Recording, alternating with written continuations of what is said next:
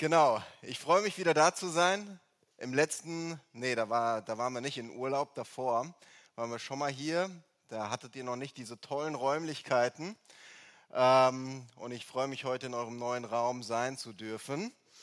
Ähm, ja, und mit euch das zu teilen, was ähm, Gott mir so aufs Herz gelegt hat, was er in meinem Leben gerade arbeitet und wirkt, ist ein Prozess, in dem ich selber drinstehe umso überraschter und faszinierter war ich, als ich so gehört habe, durch was ihr so durchgegangen seid im Römerbrief. Und dachte ich mir, Mensch, tatsächlich ähm, passt das so gut zusammen. Ähm, vielleicht ist es auch dran, dass ihr so von meinem Prozess hört und dem, was Gott so ähm, in mir und äh, in meinem Leben, auch im Leben meiner Familie tut. Von daher, ähm, es wird eine längere Predigt. Ich habe gehört, ihr seid gewöhnt an kürzere, knappe Dinger. Äh, ich hoffe, ich werde euch nicht zu Tode langweilen. Ähm, genau. Deswegen lege ich einfach mal direkt los. Es ist ein Baustein, glaube ich. Vieles habt ihr vielleicht schon gehört. Vieles kann Gott vielleicht noch mal tiefer wirken in euren Herzen. Und genau dafür bete ich, dass er es als einen Baustein benutzt, ähm, um an uns allen zusammen zu arbeiten. Der Titel der Predigt für heute ist Gottes Kampf um unsere Freiheit. Wusstest du, dass Gott nicht nur für dich kämpft, sondern auch um dich kämpft. Und was bedeutet das aber eigentlich genau? Gegen was kämpft Gott hier eigentlich? Und wie kämpft er um mich? Und was bedeutet es, dass er um meine Freiheit kämpft? Was ist das eigentlich für eine Freiheit? Ich hoffe, dass wir im Verlauf der Predigt Antworten auf diese Fragen finden und dass Gott sie uns auch lebendig macht. Unsere leitende Bibelstelle ist 2. Chronike 20, 1 bis 30 ähm, mit dem Titel Joschafats Sieg über die Übermacht der Ammoniter. Und wir wollen uns hier fünf Punkte angucken. Einmal eine kurze Einordnung in den Kontext der Bibelstelle, dann wollen wir uns die Übermacht anschauen und ihre Bedeutung, dann wollen wir uns die Reaktion auf diese Übermachten anschauen und Zeiten des Wartens, dann wollen wir uns Gottes Antwort ansehen und seine Ziele und zum Schluss unsere mögliche Reaktion und Gottes Ausführung. Fangen wir ganz kurz mit dem Kontext an, dem Hintergrund. König Joschafat war der vierte König nach der Reichsteilung Israels in Nordreich Israel und Südreich Juda. In Israel regierte zu der Zeit wortwörtlich die Krönung der Gottlosigkeit ähm, König Ahab und Isabel. Ihr kennt die Geschichten, das heißt, es ist die parallele Wirkzeit vom Propheten Elia und Micha in Israel. Joschafat aber wandelte in den Wegen seines Vaters als König in Juda. Er war sehr gottgefällig. Er entfernte weiter Götzen. Er war angesehen beim Volk. Er suchte Gott. Er politisch und militärisch erstarkte Juda. Und vor unserem Kapitel erneuerte er auch die Rechtspflege in Juda nach Gottes Herz. Und in 2. Chronik 19, Vers 11 lesen wir, seid stark und handelt und der Herr wird mit dem Guten sein. Das sagt er dann den Richtern. Ne? Das sind tolle und ermutigende Worte, kann ja jetzt nur noch rosig werden bei so einem König, oder? Und dann lesen wir direkt im Vers danach, 2. Chronik 20, 1 bis 3. Danach kamen die Moabiter, die Ammoniter und mit ihnen auch die Meoniter, um gegen Joschafat zu kämpfen. Und man kam und sagte zu Joschafat, es kommt gegen dich eine große Menge von jenseits des Salzmeeres, von Edom. Und siehe, sie sind schon in Haselson Tamar, das ist in Gedi. Da fürchtete sich Joschafat. Ups, es scheint doch nicht so ruhig weiterzugehen. Vielleicht eine kurze Info zu den Angreifern. Wer waren das für Völker? Das waren alles Völker östlich vom Toten Meer. Die Menuiter, da gibt es nicht so viele Informationen, wohnten aber im Gebiet von Edom. Vielleicht sind sie auch gleichzusetzen. Edom sind die Nachfahren Esaus. Moab und Ammon, da wissen wir mehr. Die Urväter sind Kinder Lots. Ja? Die hat er mit den eigenen Töchtern gezeugt. Wer die Geschichte kennt, die Töchter, es gab nicht genug Männer, da haben sie ihren, ihren Vater betrunken gemacht, mit ihm geschlafen und daraus kamen dann die beiden. Und nach der Wüstenwanderung Israels sind sie durch Edom und Moab gezogen und dann rüber auf die andere Seite in, ins verheißene Land über den Jordan. Und in 5. Mose 2 sagt Gott, dass er ihnen verbietet, Edom, Moab und Ammon auszulöschen, weil sie Verwandte von Abraham sind. Und trotzdem gab es immer wieder Krieg zwischen diesen Völkern. Und in Engedi sind sie jetzt, das ist am Westufer vom Jordan, das heißt, diese Armee ist bereits ähm, am Westufer vom Toten Meer, das heißt, diese Armee ist bereits in das verheißene Land einmarschiert. Und Joschafat, dieser gottesfürchtige König, bis eben hat er scheinbar noch alles richtig gemacht und plötzlich sieht er sich einer Übermacht gegenüber. Kennst du das? Du denkst, es läuft eigentlich alles ganz gut, Work-Life-Balance, gute Bahn und plötzlich steht dir eine Übermacht gegenüber. Was ist diese Übermacht in deinem Leben? Vielleicht sind es andere Menschen, die sich gegen etwas auflehnen, was du tust, obwohl du denkst, du machst genau das Richtige. Da fühlt man sich schon richtig vor den Kopf gestoßen. Ne? Vielleicht kommt man auch ins Zweifeln.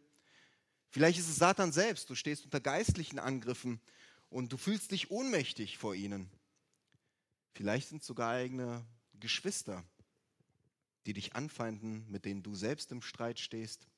Oder sogar noch schlimmer, die freundlich sind und hintenrum dann schlecht reden. Vielleicht sind es manchmal sogar eigene Familienmitglieder, oder? Mit denen man im Streit ist die eigene Frau, der eigene Mann, die eigenen Kinder. Das tut dann so richtig weh, wenn man so einer Übermacht gegenübersteht. Ich kenne all diese Übermachten in meinem Leben. Und wie Joschafat ist immer meine erste Reaktion, ich erschrecke. Oh Gott, was steht mir da gegenüber? Aber ich möchte heute den Fokus auf eine andere Übermacht legen. Einer, vor der ich in meinem Leben am meisten erschrecke. Und das ist mein eigenes Fleisch, mein alter Mensch, die in mir wohnende Sünde. Viele Wörter gibt es dafür. Moab und Ammon waren geboren worden aus Sünde durch Inzest nach dem Fleisch, obwohl sie nach der Abstammung mit Abraham verwandt waren. Aber Abraham wurde als Vater des Glaubens Vorfahre Jesu und wurde damit auch durch den Glauben an Jesus, wurden wir auch seine Kinder und Jesu Kinder aus dem Geist geboren. Und nun zieht gegen dich und mich das Fleisch in den Krieg. Und seien wir mal ehrlich, bei all den Kämpfen und Herausforderungen, die man so durchlebt, ob es eine harte Klausur ist, ob es schwierige Sachen bei der Arbeit sind, aber der größte Feind ist doch oft der, der in mir selber wohnt, oder? So meine schlechten Gewohnheiten, mein Temperament, meine Ängste, spitze Worte, vielleicht mein Unglaube, Hang zu manchen Sünden. Vor mir selbst kann ich nicht einfach mal wegrennen. Ja? Ich gehe immer mit. Also ich kann euch sagen, das ist der schlimmste Feind in meinem Leben. Die größte Übermacht, wo ich so oft vor verzweifelt bin. Und vielleicht geht es manch einem von euch auch so. Wie begegnen wir nun dieser Übermacht? Es gibt mehrere Möglichkeiten. Ich kann euch gleich sagen, ich habe sie alle ausprobiert. Erste Möglichkeit, du rebellierst gegen Gott. Du bist schuld, Gott, an diesem Krieg in mir. Oh, ich bereue es, dir nachgefolgt zu sein. Wo sind deine Versprechen und Verheißungen? Ich sehe nichts davon dann machst du es vielleicht wie König Rehabiam, der sich von Gott abgewandt hat, deswegen kam es überhaupt zur Reichsspaltung. Und in 2. Chronik 12 lesen wir vom Resultat, nämlich Ägypten marschierte ein, raubte ganz Israel vollkommen leer. Und wieso ließ Gott das zu? Vers 8. Doch sollen sie ihm zu Knechten sein, also Ägypten, damit sie meinen Dienst und den Dienst der Königreiche der Länder unterscheiden lernen. In meiner Jugend rang ich sehr viel mit der Sünde in mir. Ich versuchte verzweifelt alles Mögliche, sie unter Gottes Herrschaft zu bringen. Und nach sechs Jahren, da hatte ich keinen Bock mehr. Da war ich richtig frustriert und bitter. Und da entschied ich mich, es reicht. Jetzt rebelliere ich gegen Gott.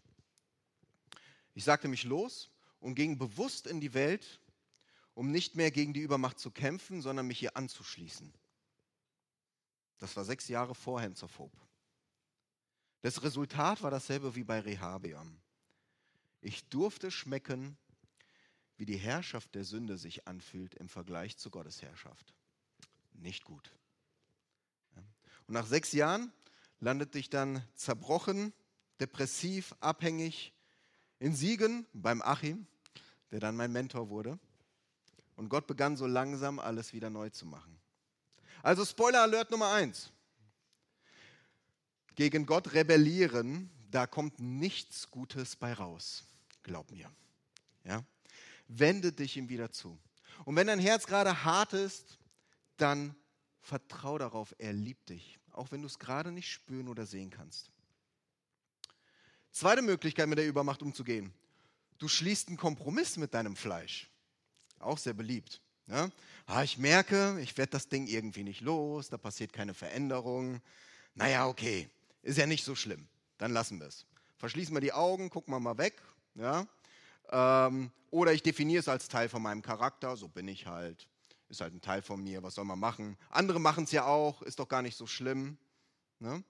Dann machst du es vielleicht wie Israel in Richter 1. Sie sollten das ganze Land erobern und einnehmen, aber überall ließen sie Völker übrig, weil sie es nicht schafften. Und dann ähm, ähm, haben sie sich damit abgefunden, siedelten sich an. Und was war das Resultat? Sie lebten ständig genau mit diesen Völkern im Krieg und genau diese Völker waren es, die sie ständig zur Sünde verleiteten. Ich weiß nicht, wie oft ich ähm, versucht habe, Kompromisse mit meinem Fleisch zu schließen. Ja, man kämpft, man ist so motiviert, dann scheitert man, dann denkt man sich so, man geht dann in so eine Duldungsphase über. Kennt ihr das? Ah ja, egal, jetzt keine Lust mehr zu kämpfen, mal für eine Zeit. Ja? Man versucht damit klarzukommen. Aber das Gute ist, Gott lässt einen nie lange damit in Ruhe. Zumindest hat er es bei mir oft nie gemacht. Es funktioniert eine Weile und irgendwann kommt dann so ein Schlagboom ins Herz, wo er sagt, hey, ich liebe dich zu sehr, als dass ich zulassen würde, dass du dein Herz teilst mit Dingen, die dich vergiften. David drückt das sehr schön im Psalm 32, 3 bis 5 aus. Als ich schwieg, zerfielen meine Gebeine durch mein Schreien den ganzen Tag. Denn Tag und Nacht lastete auf mir deine Hand. Verwandelt wurde mein Saft in Sommergluten. Ich tat dir kund meine Sünde und deckte meine Schuld nicht länger zu. Ich sagte, ich will dem Herrn meine Übertretungen bekennen und du, du hast vergeben die Schuld meiner Sünde. Spoiler Alert Nummer zwei. Zu versuchen, Sünde in deinem Leben zu dulden, wird nicht lange gut gehen, wenn du eigentlich Jesus lieb hast. Du wirst dich elendig fühlen, wenn wir mal ehrlich sind, und man fühlt sich mit der Zeit immer elender, bis du zu Gott damit kommst.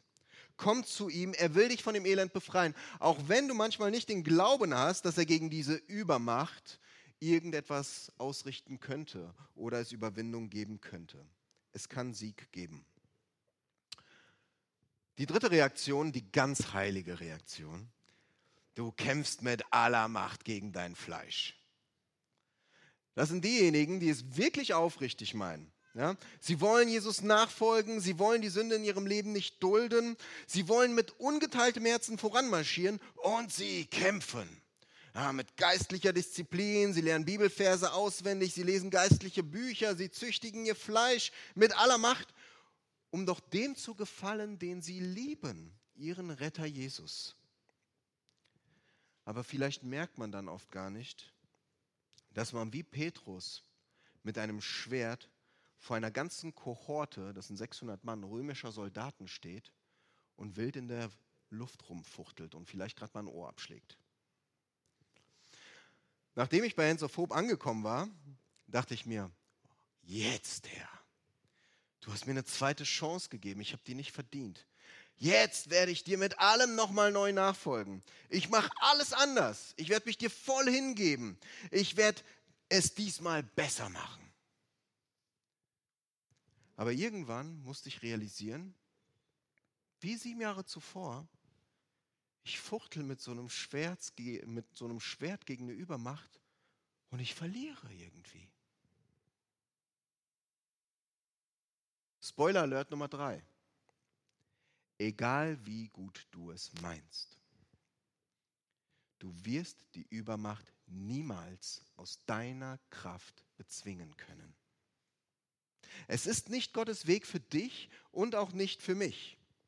Früher oder später wird es dazu führen, dass du enttäuscht bist, dass du bitter bist, dass du in den Niederlagen versinkst, vielleicht verzweifelst oder dich arrangierst wieder.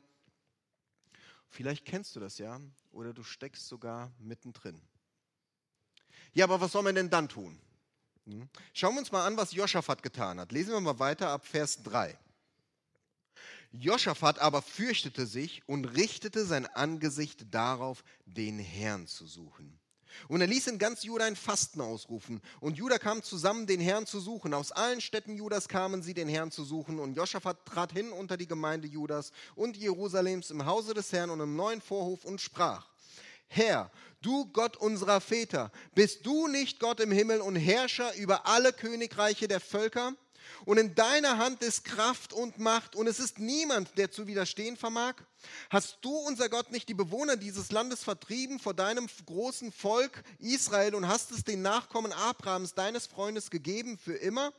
Und sie wohnten darin und haben dir ein Heiligtum für deinen Namen gebaut und gesagt, wenn Unglück, Schwert, Strafe, Pest oder Hungersnot über uns kommen, werden wir vor diesem Haus und vor dir stehen, denn dein Name ist in diesem Haus und zu dir schreien in unserer Not und du wirst hören und helfen.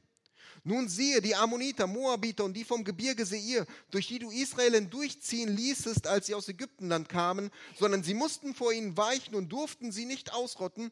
Siehe, sie lassen uns das entgelten und kommen, uns auszutreiben aus deinem Erbe, was du uns gegeben hast. Unser Gott, willst du sie nicht richten? Denn in uns ist keine Kraft gegen dies große Heer, das gegen uns kommt. Wir wissen nicht, was wir tun sollen, sondern unsere Augen sehen nach dir. Und ganz Juda stand vor dem Herrn mit seinen Kindern, Frauen und Söhnen. Wow, was für eine Reaktion, oder? Joschaf hat hat aus, seinen negativen Erfahrungen vorher gelernt. Davor hatte Ahab ihn gefragt, ob er einen Angriffskrieg starten will gegen Aram. Hat er unterstützt, ist nicht gut gelaufen, mündete in der Niederlage und Ahabs Tod. Diesmal macht er es anders. Er sucht Gott. Und wie sah das genau aus, das Suchen? Er rief ein Fasten aus und eine Versammlung, dass alle zusammenkommen sollten. Und dann sucht er Gott im Gebet. In Vers 6 erhielt sich Gottes Allmacht vor Augen. In Vers 7 bis 9 er erinnert Gott an seine Verheißungen, sowohl für das Land als auch die Verheißungen seiner Hilfe. In Vers 10 bis 11 klagt er Gott sein Leid. In Vers 12 bekennt er Gott seine eigene Schwachheit und auch in Vers 12 bittet er Gott um Hilfe. Und dann in Vers 13 warten sie auf Gottes Antwort. Ist das nicht eine Bilderbuchreaktion? Oder? Das Fleisch oder so eine Übermacht in deinem Leben zieht gegen dich auf und statt dass du selber kämpfst, fastest du vielleicht und dann betest du. O Herr, Du bist allmächtig. Du hast den Feind entthront und mir gesagt, dass ich in dir diese Welt überwunden habe und deine Liebe in mein Herz ausgegossen ist. Sieh, wie mein Zorn mich festhält und immer wieder ausbricht. Ich bin zu schwach, ihn im Zaum zu halten. Bitte hilf du mir. Und dann wartest du auf ihn. Das ist ein guter Weg. Verinnerliche diesen Weg. Lies dir nochmals Joschafats Gebet durch. In dieser Haltung vor Gott liegt wirklich viel Segen. Und sicherlich werden viele von euch, so wie auch ich, das schon erlebt haben, dass wir so vor Gott gekommen sind und er hat geantwortet und gehandelt. Aber ich möchte gerne heute mit uns tiefer gehen. Es klingt ja so leicht, ja. Sicherlich hast du das schon oft gehört, so wie auch ich dass man so vorgehen muss und dann wird Gott auch handeln. Und wenn du Jesus aufrichtig nachfolgst, hast du das auch schon oft getan und auch öfter erlebt. Aber was ist, wenn du nach solch einem Gebet wartest und es passiert nichts? Und nach dem hundertsten Gebet wartest du und es passiert immer noch nichts. Also aus meiner Erfahrung kann ich sagen, dann fängt eine ganz schön schwierige Zeit an. Wir dehnen einfach mal diese Zeit in Vers 13 und ich möchte sie die Zeit des Wartens und des Harrens nennen. Auch hier möchte ich euch aus meinem Leben erzählen. Vielleicht findet sich ja darin oder in einer ähnlichen Art und Weise der ein oder andere in einem Prozess wieder.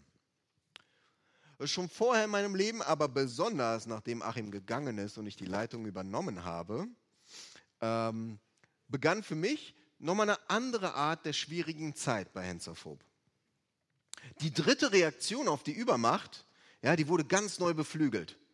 Wow, du hast mir nicht nur eine zweite Chance gegeben, Herr, sondern du gibst mir jetzt Verantwortung, du setzt mich ein in deinem Reich.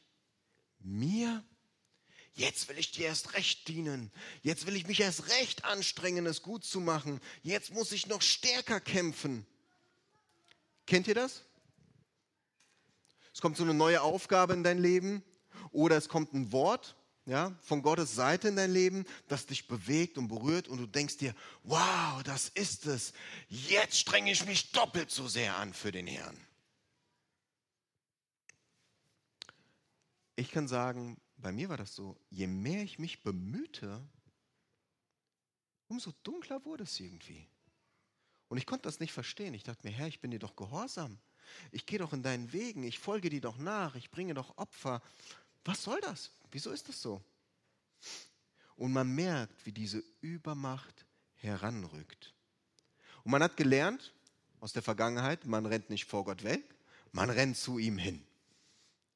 Ich versuchte also, ihn noch mehr zu suchen. Vielleicht kennt ihr das, ja? Man betet noch mehr, man teilt sein Herz mit Glaubensgeschwistern, ja, man bindet andere ins Gebet mit ein, man frischt sich so die Waffenrüstungen, die Kampfwaffen aus Gottes Wort auf, man macht sich Pläne und ich schrie immer lauter und verzweifelter, Herr, hilf mir. Und nach Monaten des Suchens, fast am Ende, ja, du musst jetzt endlich was sagen. Da war ich auch noch im Urlaub hier in Münster. da antwortete er mit einer Bibelstelle. Psalm 27, Vers 14. Harre des Herrn, sei getrost und unverzagt und harre des Herrn. Harren, ja, ein Hoffen oder Sehen, das oftmals hart auf die Probe gestellt wird, oder auch ein Hoffen auf Gott, trotz Anfechtungen voller Zuversicht, weil man weiß, dass die Hoffnung auf ihn nicht vergeblich ist. Was glaubt ihr war meine Reaktion auf diese Bibelstelle? Halleluja! Ich bin voller Verzweiflung. Ich sehe die Übermacht, aber ich harre einfach auf den Herrn, getrost und unverzagt. Also wenn das deine Reaktion ist, preis den Herrn dafür, ja, dann bist du weiter als ich meine innere Reaktion war nicht ganz so heilig. Jeremia beschreibt sehr schön, wie ich mich gefühlt habe. Klagelieder 3, ab Vers 1. Ich bin der Mann, der Elend sah durch die Rute seines Grimmes. Mich trieb er weg und ließ mich gehen in Finsternis und ohne Licht. Nur gegen mich wendet er immer wieder seine Hand, jeden Tag. Er ließ mich wohnen in Finsternissen wie die Toten der Urzeit. Er ummauerte mich, dass ich nicht herauskam. Er legte mich in schwere bronzene Ketten. Auch wenn ich schrie und um Hilfe rief, verschloss er seine Ohren vor meinem Gebet.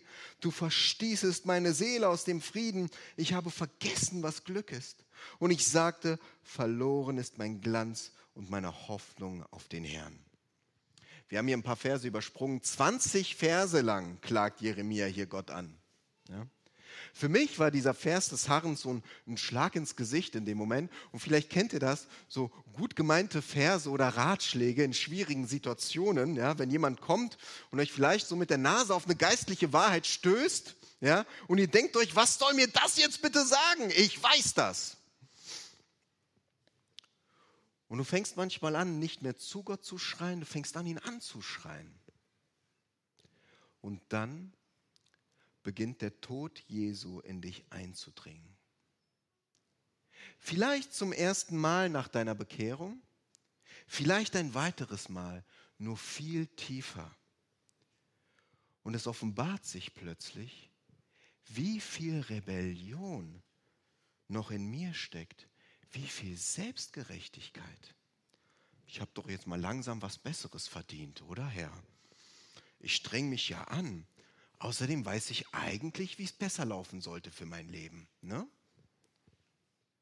Die Zeit vergeht. Ich entscheide mich trotzdem zu warten, denn geflohen ist man ja schon mal, das ist nicht gut gelaufen. Aber es verändert sich immer noch nichts. Und stattdessen wiederholt er durch Menschen, Predigten, Losungen immer wieder Verse des Harrens. Sehr ermutigend. Und dann sieht man, wie das Kreuz tiefer dringt. Und Gott zeigt mir, dein Glaube ist gar nicht so groß, wie du denkst oder wie du hoffst.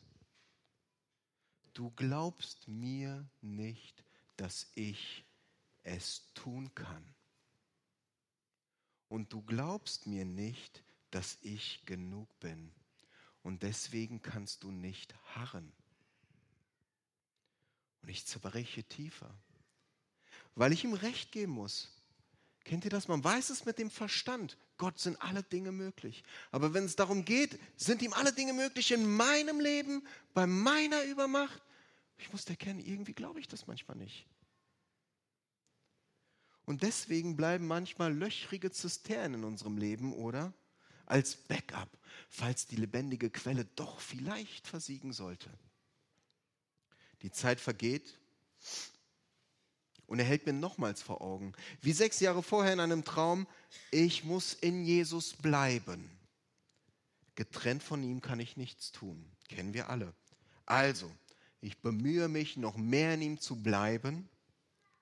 Aber je mehr ich mich bemühe, umso schlimmer wird es. Umso schlimmer verhalte ich mich. Mit meinen Mitmenschen, mit meinen Geschwistern, mit meiner Familie. Umso weniger merke ich, bleibe ich in ihm. Und das Kreuz dringt tiefer. Und Gott redet und zeigt mir nochmals, wie 13 Jahre zuvor, du bist immer noch zu schwach, mit deinem Wesen in guten Werken zu wandeln. Und ich zerbreche tiefer, weil ich erkennen darf, ich bin zu schwach im Geist zu wandeln.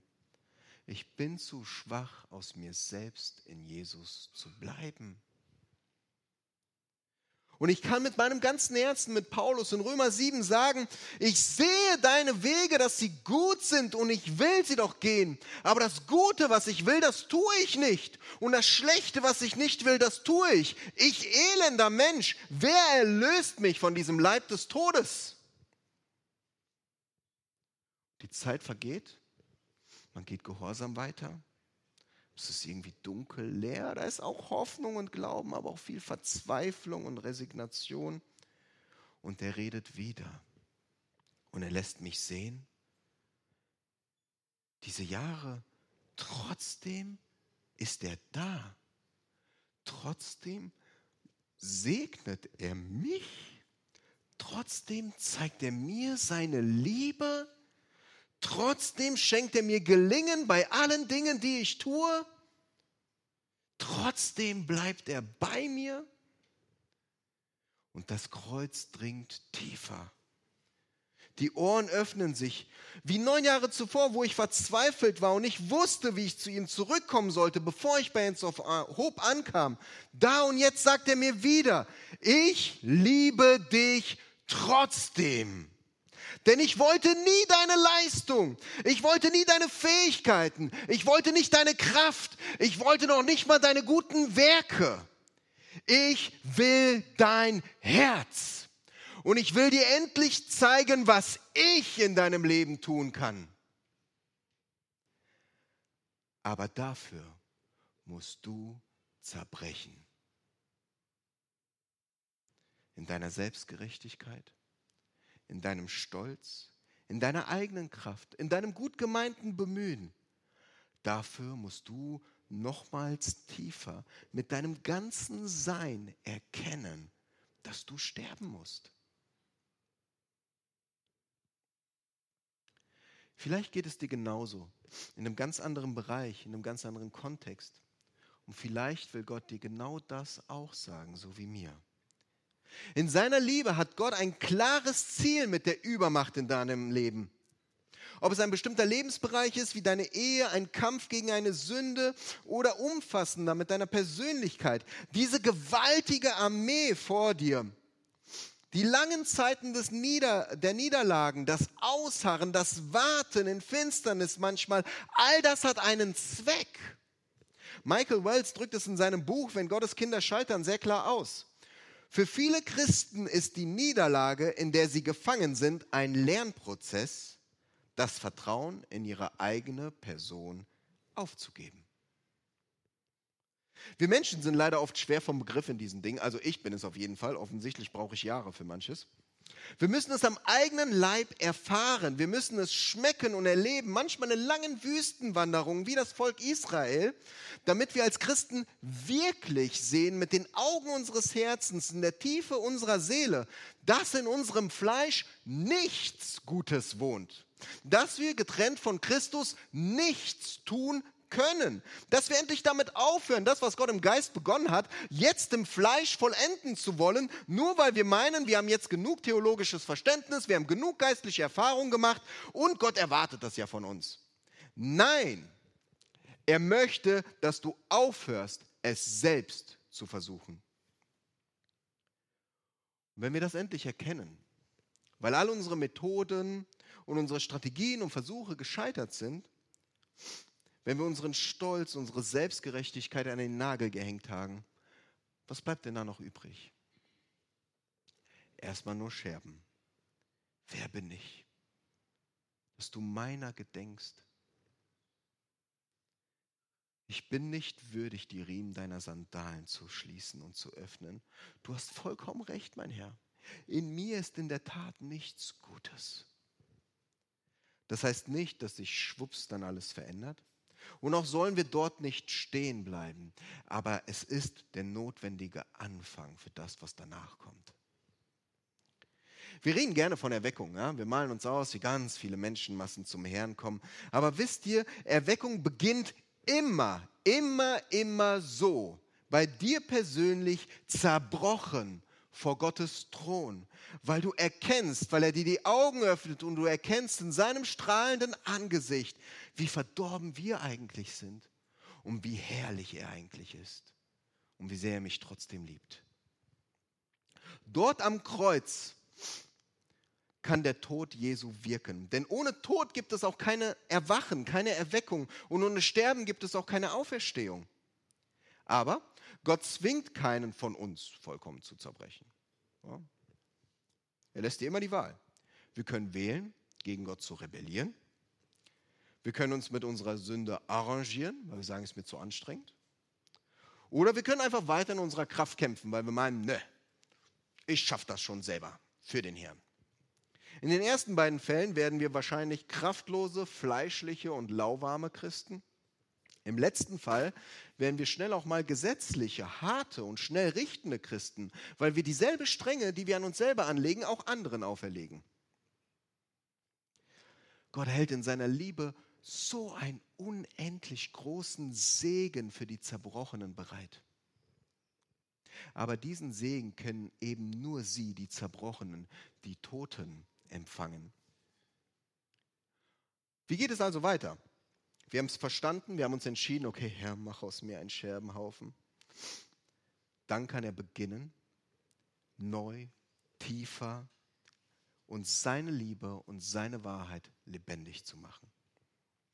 Lesen wir weiter, ab Vers 14 in 2. Chronik 20. Und auf Jahaziel kam der Geist des Herrn mitten in der Versammlung und er sprach, merkt auf ganz Juda und ihr Bewohner von Jerusalem und du, König Josaphat, so spricht der Herr zu euch, fürchtet euch nicht und seid nicht niedergeschlagen vor dieser großen Menge, denn der Kampf ist nicht eure Sache, sondern Gottes.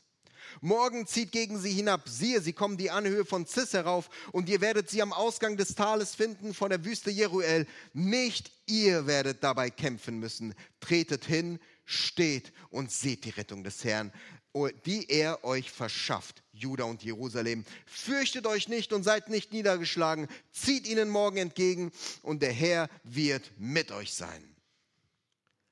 Was für gewaltige Worte Gottes hier für Joschafat und die Israeliten. Und diese Worte waren nicht nur damals für die Israeliten, die sind heute, die gelten dir und mir. Mein Kind, ich sehe die Macht des Fleisches in dir. Ich sehe die Übermacht, ich sehe deine Schwachheit und du siehst sie auch. Hab keine Angst. Du hast verstanden, dass du diesen Kampf nicht gewinnen kannst. Und du solltest ihn auch nie gewinnen. Es ist mein Kampf nicht deiner. Dafür bin ich gekommen, dafür bin ich gestorben, dafür bin ich auferstanden, dafür trete ich zur Rechten Gottes als Hohepriester mit andauerndem Gebet für dich ein. Es ist mein Kampf. In mir bist du durch den Glauben bereits mitgekreuzigt und mitgestorben. In mir bist du mit auferstanden. In mir wurdest du versetzt in die Himmelswelt. Durch meinen Geist, der in dir lebt, bist du eine neue Schöpfung. Es ist mein Kampf und diesen Kampf habe ich bereits gewonnen. Erst wenn wir aufhören, selbst zu kämpfen, kann er anfangen, dir zu zeigen, wie er schon gekämpft hat und weiterkämpft. Aber was macht diese Worte, diese Tatsache des Glaubens, die die meisten von uns ja auch in- und auswendig kennen, was macht sie greifbar? Was macht sie nahbar? Was macht sie wirksam in unserem Leben? Es ist allein der gottgegebene Glauben. Es ist eine Sache, ob wir diese Dinge mit dem Kopf theologisch verstehen und bejahen und eine ganz andere, ob Gott sie uns im Geist lebendig macht und wir sie glauben für uns persönlich. Die Erfahrung mit der Übermacht führt in den Zerbruch und damit in den Tod. Die Augenöffnung Gottes aber führt durch seine geistliche Wahrheit ins Leben. Ohne das erleben wir nicht die Kraft der geistlichen Realität in unserem persönlichen Leben. Lass es mich an ein paar Beispielen festmachen. Als du Jesus erkannt hast, ne, was er für dich getan hat, dass er dein Retter wurde, dass er ne, und du ihm nachgefolgt bist, war das Kopfwissen? Oh, ich habe, das ist interessant, hast ein Wort gelesen und gedacht, okay, mache ich mal. Ja? Nein, du wusstest es doch mit deinem ganzen Wesen, oder? Da hätte sich die ganze Welt auflehnen können, in dem Moment, als Gott dir die Augen geöffnet hat und dir das Gegenteil sagen können.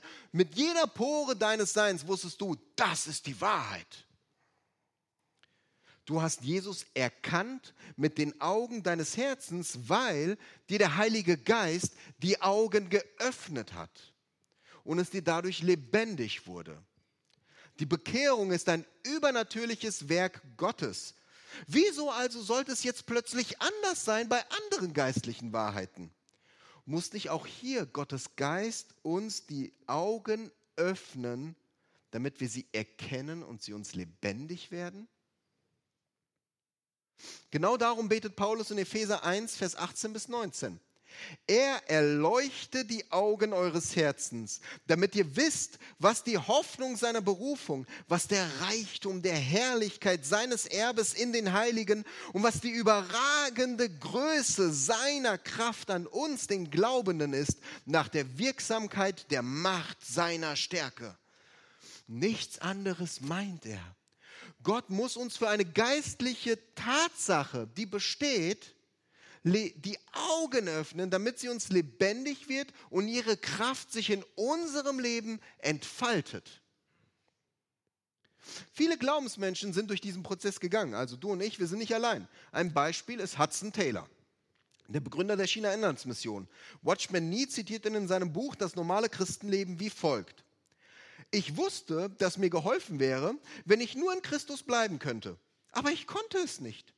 Je mehr er sich um dieses bleibende Verhältnis mühte, desto mehr fühlte er, wie es ihm entglitt, bis ihn eines Tages das Licht der Offenbarung sehend machte. Er schreibt, das ist das Geheimnis. Ich brauche mich nicht zu bemühen, den Saft aus dem Weinstock in mich aufzunehmen. Ich brauche mich nicht zur Rebe zu machen. Der Herr Jesus sagt, ich bin eine Rebe. Ich bin ein Teil seiner selbst und muss das nur glauben und danach handeln. Ich habe dies lange genug in der Schrift gelesen, aber nun ist es mir lebendige Wirklichkeit. Ich weiß nicht, wie, ich es richtig beschreiben soll, denn es ist gar nichts Neues, Seltsames oder Wunderbares an der Sache. Und doch ist alles ganz neu. Mit einem Wort, eines weiß ich wohl, dass ich blind war und bin nun sehend. Ich bin mit Christus gestorben und begraben und wahrhaft auferstanden und aufgefahren. Gott sieht mich so und gebietet mir, mich so zu sehen, und er weiß es am besten. Welch eine Freude, diese Wahrheit zu sehen. Ich bete darum, dass auch deine Augen erleuchtet werden und du den Reichtum erkennen mögest, der uns in Christus gegeben ist. Verstehen wir das? Es ist keine neue Lehre, es ist keine neue Methode. Es ist der Weg, den Gott von Urzeiten als den einzigen bestimmt hat und der immer noch in derselben Kraft wirkt, wenn der Geist es uns lebendig macht. Es ist Gottes unendliche Liebe mit Christus im Zentrum aller Dinge. Die Tiefe seines Werkes am Kreuz, die Tiefe der Bedeutung des Sterbens mit ihm und die Tiefe der Bedeutung des Auferstehens und Lebens in ihm. Vielleicht hörst du das und du denkst dir, es geht dir so wie mir, ja, als diese Wahrheit Stück für Stück nochmal neu Gott sie mir vor Augen geführt hat. Und meine Dauerfrage war, alles klar, Herr, ich verstehe es, was soll ich jetzt machen? Ja? Sag mir einfach, was ich machen soll, dann mache ich das und dann wird das lebendig. Wunderbar. Ähm, durch den Lauf im Römerbrief habt ihr sicherlich viel Input, auch praktischen Input bekommen. Wendet das an, setzt das um, ja? haltet das euch immer wieder vor Augen. Das ist wichtig und gut und ein Teil von diesem Weg. Aber beim Thema des Augenöffnens kann ich dir nicht sagen, was du darüber hinaus tun sollst. Weil genau darum geht es doch, dass Gott es tut. Aber vielleicht kannst du das beten, was ich bete, wenn ich warte, dass er mir meine Augen öffnet. Herr, zerbrich mich und nimm mich und mach mich dein. Mach mir lebendig, was du schon längst vollbracht hast in einer neuen Tiefe. Zeig mir Jesus neu mit den Augen meines Herzens und zeig mir durch deinen Geist, wie du mich liebst und wirklich siehst. Und auch wenn es vielleicht eine Weile dauert, weil er dich erst an den Punkt bringen muss, dass dir die Augen geöffnet werden können, ich weiß es und ich glaube es, er wird es tun. Gottes Ziel. Spannen wir noch mal kurz den Bogen zur Überschrift. Gott kämpft um unsere Freiheit. Also, gegen was kämpft Gott? Es geht immer um dich persönlich. Es geht immer um uns, um unsere Freiheit in ihm. Und er kämpft gegen unser Fleisch. Und wie kämpft Gott? Zum einen hat er bereits gekämpft und gesiegt in Jesu Sterben und Auferstehung. Damit hat er unsere Freiheit errungen. Zum anderen kämpft er im Hier und Jetzt, indem er uns in den Zerbruch hineinführt damit wir erkennen, dass wir endlich aufhören, es selbst zu versuchen und uns ihm neu ausliefern. Und dann kämpft er, indem er dir durch seinen Geist die Augen neu öffnet für Punkt 1, für das, was er schon längst vollbracht hat, damit dir das Geistliche Wirklichkeit wird. Was aber genau ist unsere Freiheit? Was ist Gottes endgültiges Ziel mit all dem? Ja, die Freiheit von der Macht der Sünde. Den Kampf hat er am Kreuz gewonnen. Aber was bedeutet es tiefer für uns, wenn das wirksam wird in unserem Leben? In Hebräer 3 und 4 zieht der Schreiber die Parallele zwischen dem Volk Israel und den Kindern Gottes und sagt im Grunde, dass auch die Kinder Gottes die wahre Ruhe, die Gott bereithält für uns, verfehlen können. Die eine Ruhe ist die Ruhe, die wir mit der Erlösung, mit der Bekehrung, mit der Wiedergeburt erlangen und die wirksam wird. Aber dann kann es passieren, dass wir durch unseren Umgang mit der Übermacht dort stehen bleiben und wie Israel lange Wüstenwanderungen brauchen und irgendwie nicht mehr weiterkommen. Und dann schreibt er in Verse 9 bis 10, wozu das alles dient. Also bleibt noch eine Sabbatruhe dem Volk Gottes übrig. Denn wer in seine Ruhe eingegangen ist, der ist auch zur Ruhe gelangt von seinen eigenen Werken, wie Gott von seinen eigenen. Ist es nicht genau das, was wir uns die ganze Zeit angucken? Wir haben endlich aufgehört zu kämpfen, Werke hervorbringen zu wollen. Gott hat uns endlich lebendig gemacht, dass in Jesus alles vollbracht ist. Und wir ruhen in ihm wie die Rebe am Weinstock, die muss sich ja nicht bemühen, sich festzuhalten. Sie ist einfach Rebe und wird vom Saft durchdrungen und wächst. Dann können wir wirklich mit ganzem Herzen sagen, nicht mehr lebe ich, sondern Christus lebt in mir. Oh, wenn das nicht Freiheit ist, oder? Dahin will Gott uns doch führen. Und dafür geht er manchmal all diese schmerzvollen Wege mit uns. Es lohnt sich auszuharren und nicht aufzugeben. Und es lohnt sich, sich zerbrechen zu lassen.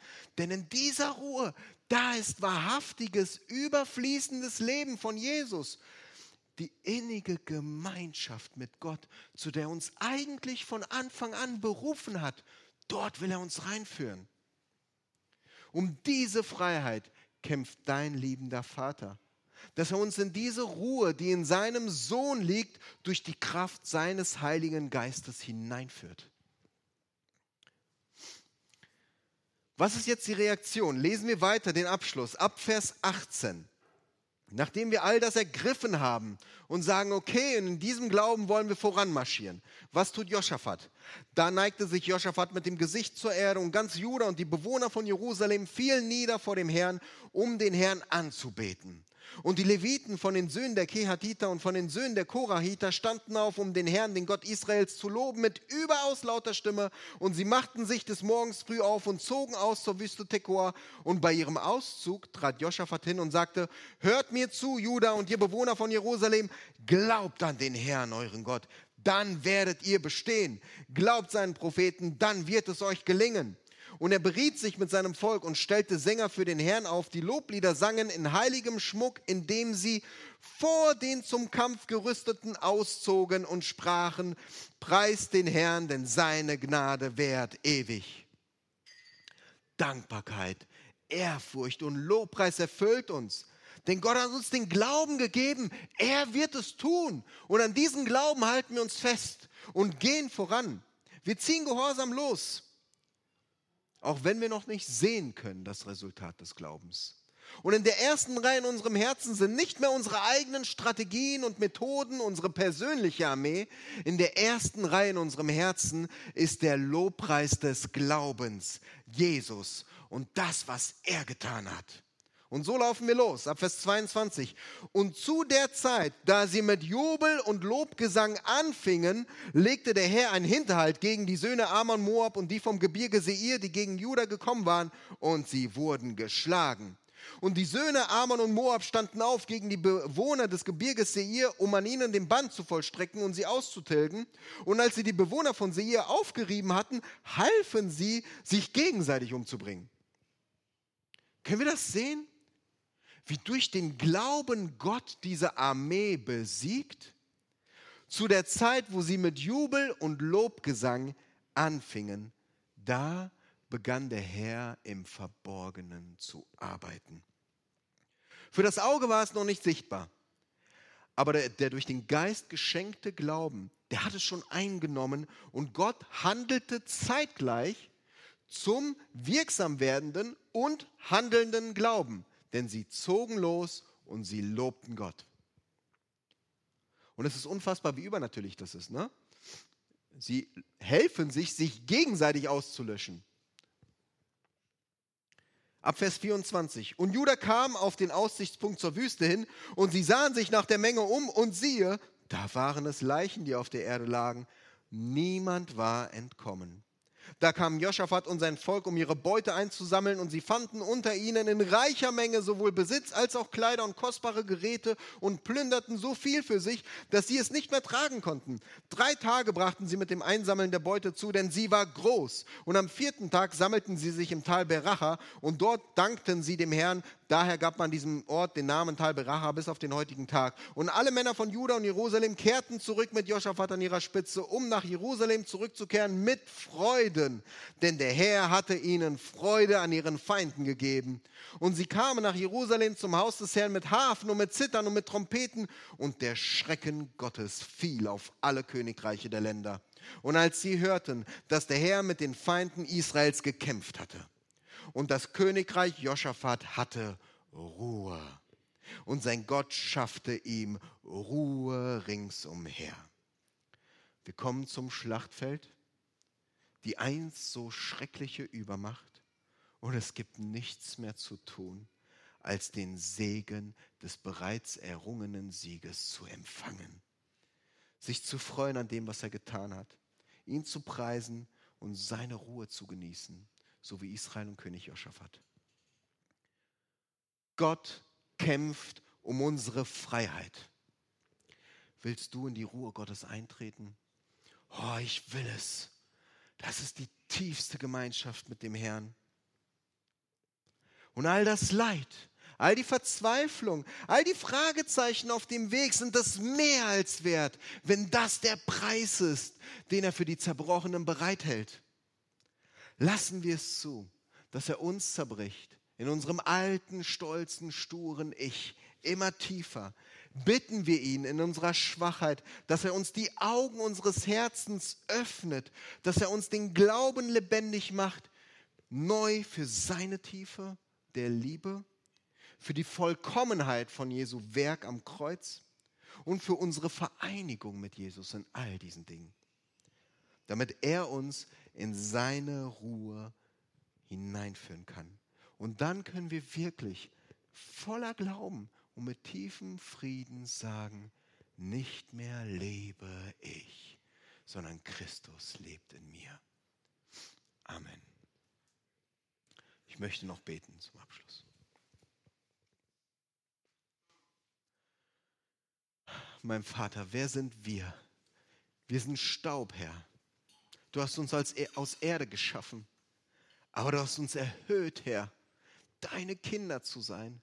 Was für eine Liebe, was für eine Gnade, was für eine Barmherzigkeit, dass du dich hast zerbrechen lassen für uns.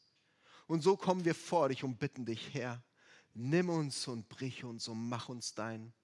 Wir sind wie die zwei Leiber Brot und die, die zwei Fische und die drei Leiber. Du musst sie zerbrechen, du musst sie segnen, dass du sie vervielfältigen kannst.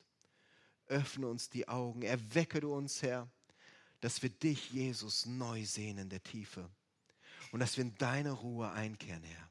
Wir preisen dich für deine unermessliche Gnade und Liebe und danken dir, dass du immer an unserer Seite stehst, Herr. Dein ist der Sieg in Jesu Namen. Amen.